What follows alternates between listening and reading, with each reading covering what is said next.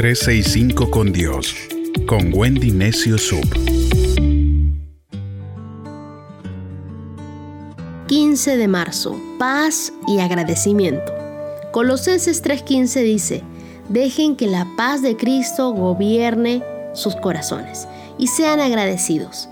Vivimos tiempos donde la paz debe gobernar en nuestro corazón. Y si hemos sentado a la ansiedad, al estrés, al pánico, debemos sacarlos del trono y poner a la paz de Dios en el trono de nuestro corazón. Paz y agradecimiento deben ir de la mano para que podamos llevar una buena vida. William Arthur Ward dice, sentir gratitud y no expresarla es como envolver un regalo y no darlo. ¿Quién no ha experimentado alguna vez una gran alegría cuando le hacen un regalo a una persona y ella le devuelve una sonrisa conmovida diciendo gracias? pero también nos hemos sentido desilusionados cuando nosotros hemos podido de repente hacer un regalo que nos ha costado tiempo, dinero, hasta fatiga poder encontrarlo y la persona te lo recibe sin importancia, como si no valiera nada o como si tuviera el derecho de recibirlo.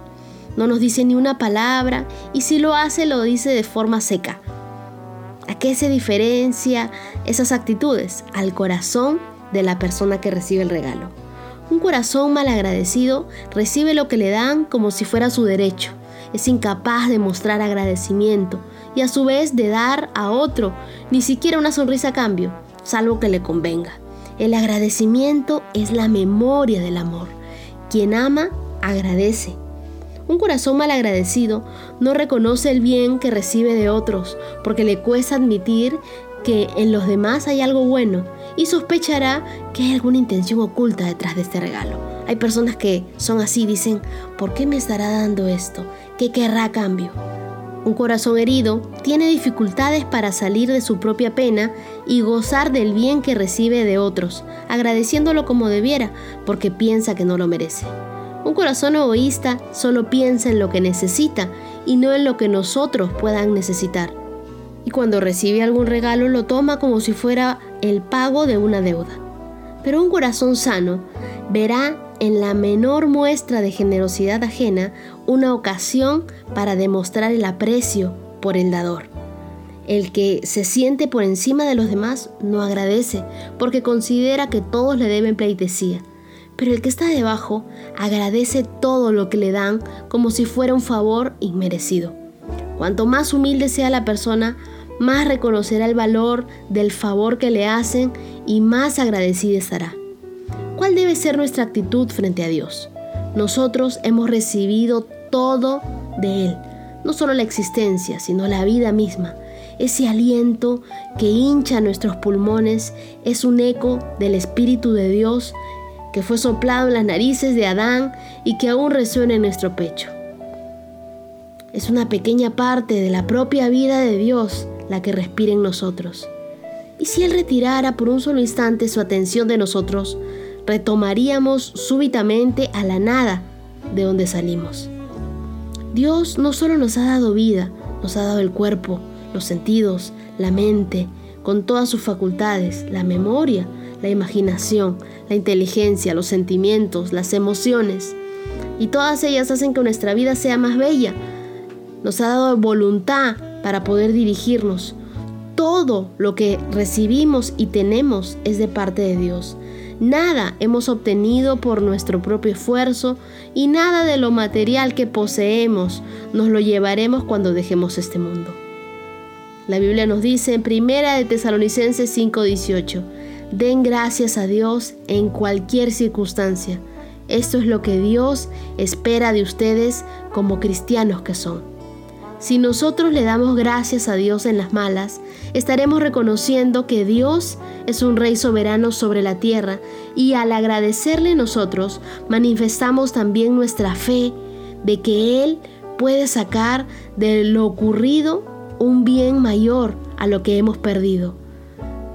Todo Él lo puede hacer porque Él es bueno y su misericordia es para siempre, como dice la Biblia en el Salmo 136, verso 1. No olvides que todo lo que tienes viene de Dios. Tú y yo no nos hemos ganado nada.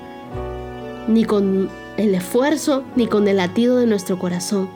Todo se lo debemos a Dios. Vivir de esta manera trae consigo una gran recompensa. En primer lugar, nos hace estar alegres, porque la alabanza y el agradecimiento ahuyentan la tristeza. Uno no puede dar gracias y a la vez quejarse, porque uno de los dos o agradezco o me quejo. El que se queja está triste por lo que le causa lamento. El que agradece está lleno de gozo por el bien recibido y acaso le sobreviene un percance, agradece a Dios de antemano porque Dios enviará la solución para poder arreglar las cosas. Agradecer nos prepara para recibir más de lo bueno. El que no agradece a Dios por todo se pierde la oportunidad de recibir todas las bendiciones que Dios tiene preparadas para ellos. Agradecer nos mantiene humildes y combate el orgullo. No es posible ser un soberbio cuando uno reconoce que todo lo que tiene no es por mérito propio, sino todo lo contrario, es inmerecido. Agradecer agrada a Dios.